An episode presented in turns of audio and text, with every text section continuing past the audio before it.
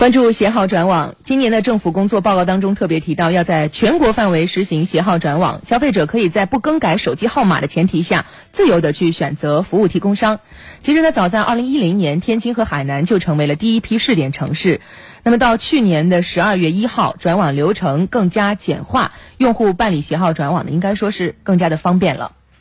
携号转网的逐步铺开，对于运营商来说，既是一种挑战，同样也是一种机遇。而部分互联网第三方服务平台，因为采用手机号认证功能，在一定程度上也影响着转网用户的体验。如何进一步改造和优化系统，是企业目前开展携号转网工作的重点。来详细了解。携号转网这个业务，它改变了现有的语音、短信、彩信这些业务的接续规则，这样呢，需要改造的网络设备很多。还需要进行大量的这种省内、省间、网内和网间的这种测试。那我们预计呢，就是每个省平均要进行上万个测试项目。我们会还会涉及到一些数据的制作，这个数据制作呢，就相当于我们要把全部的所有运营商的所有号段都要重新去进行配置，包括还有一些相关涉及到那些路由。开展携号转网业务，我们整个的基础业务规则要重新梳理和制定，我们面向前台的营业人员要重新培训，面向后台的客服人员也要重新梳理客服口径，这一系列都需要投入大量的时间、人力，也需要投入成本。携转流程简化后，不少用户反映，在使用过程中存在无法通过第三方平台充值、收不到验证码等问题。由于目前我国有约四百五十万移动应用 App，其中有很多应用都通过手机号段来判断该号码属于哪个运营商，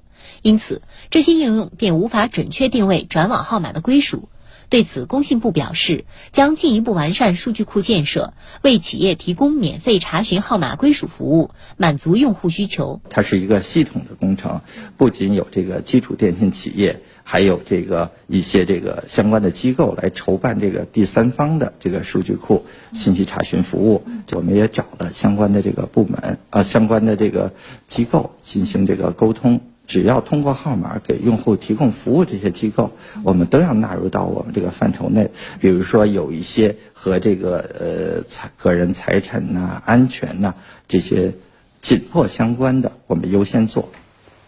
嗯，了解完了携号转网新流程，我们办理携号转网的话要注意些什么呢？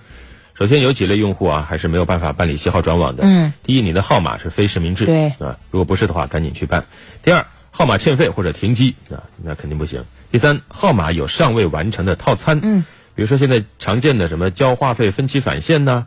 宽带绑定啊等等啊，这些都需要等你的这个活动结束以后才能办理，所以这里面是有一些门道的，你要留意。有的时候运营商啊，部分小运营商他会偷偷的给你加一个什么一两年的这种小套餐呐、小活动啊。呃，不值几个钱，但是一旦绑上了，你这个期间想携号转网就转不了了。对，运营商也希望通过这样的一些套餐的活动来继续绑定你啊，不要携号转网，毕竟谁都想留住自己的客户嘛。用户办理携号转网业务有哪些条件呢？部分地区只能够受理本地归属地的号码，如果说异地号码暂时不支持受理，比如说你是湖南的号，你要在湖北办啊不行。还有每个月的最后两天以及春节等节假日期间也是不受办理的。还有一些呢是虚拟运营商的号码，目前也不能够办理携转业务。嗯，